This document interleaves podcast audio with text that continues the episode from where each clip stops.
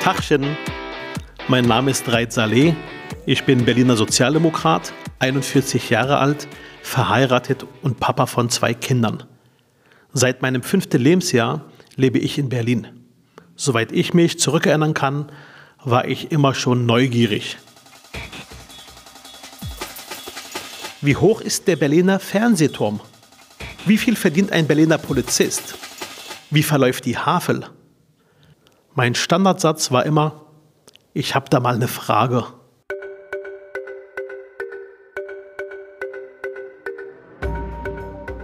Ich finde, Politiker sollten öfters mal wie Kinder sein, sich umhören und Fragen stellen. Das mache ich gerne. Und heute treffe ich Rachel Goldberg. Willkommen in Berlin. Thank you very much. Sie sind ähm, zurzeit in Berlin. Äh, was machen Sie äh, in der Stadt? I'm a journalist from Tel Aviv and I'm here for a few months to write about Berlin community. Gefällt Ihnen die Stadt Berlin?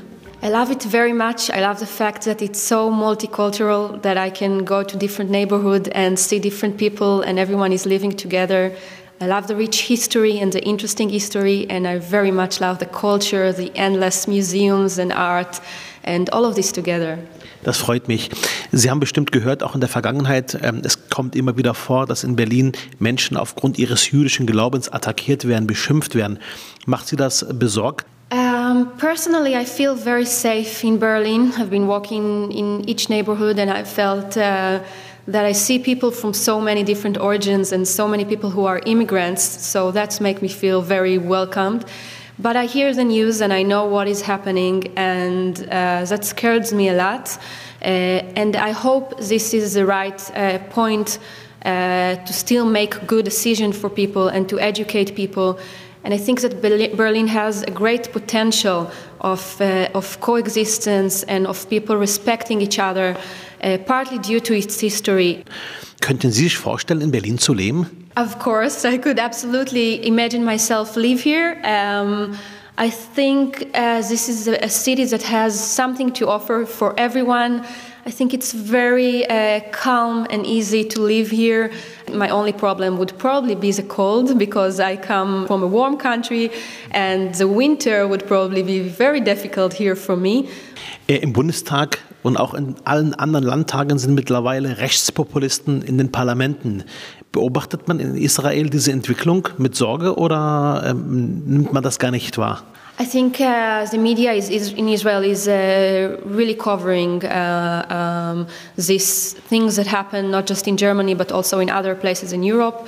And people are scared about it, and people are, I think, some of them are worried of showing their nationality here in Berlin, and uh, they don't know what will happen.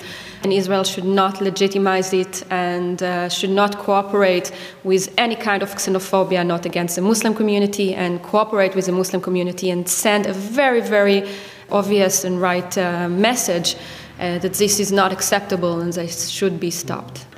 Äh, wie äh, ist die Entwicklung zurzeit in Israel, ähm, was auch die Frage der Kräfte betrifft? Äh, man hört ja auch, dass die nationalen Kräfte zunehmen. Wie ist da zurzeit die Entwicklung aus Ihrer Sicht?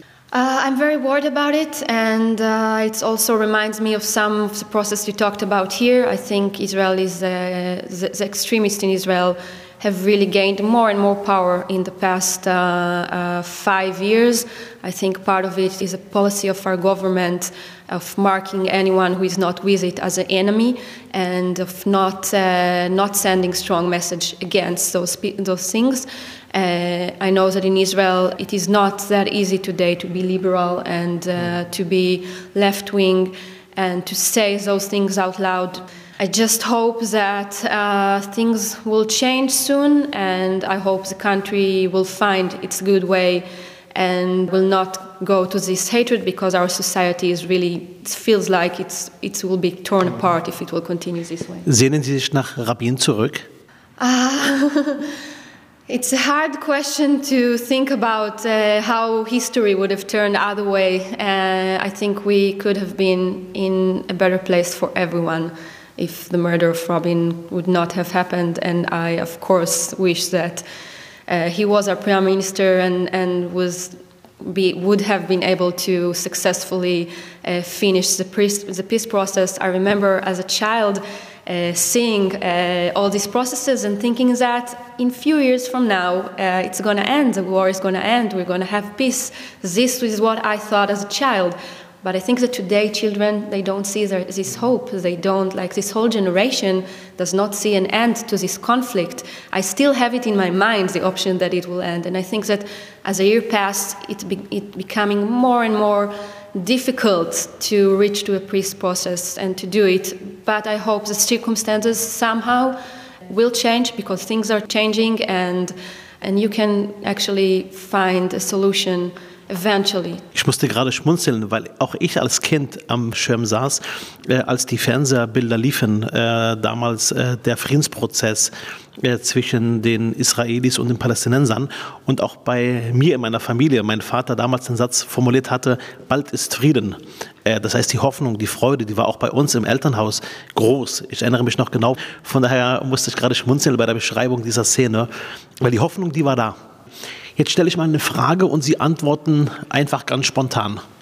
Avigor Liebermann oder Angela Merkel? Angela Merkel. Falafel oder Burger? Falafel, always. Berlin oder Washington? Uh, Berlin. Verbringen Sie Weihnachten in Berlin? Yes, I do, and I really look forward to see how the city will look during Christmas. Es wird sehr schön in Berlin sein Weihnachten. Yeah, it's my first time in Europe during Christmas, so I'm very looking forward to it. Vielen Dank für das wunderbare Gespräch. Thank you, Dankeschön.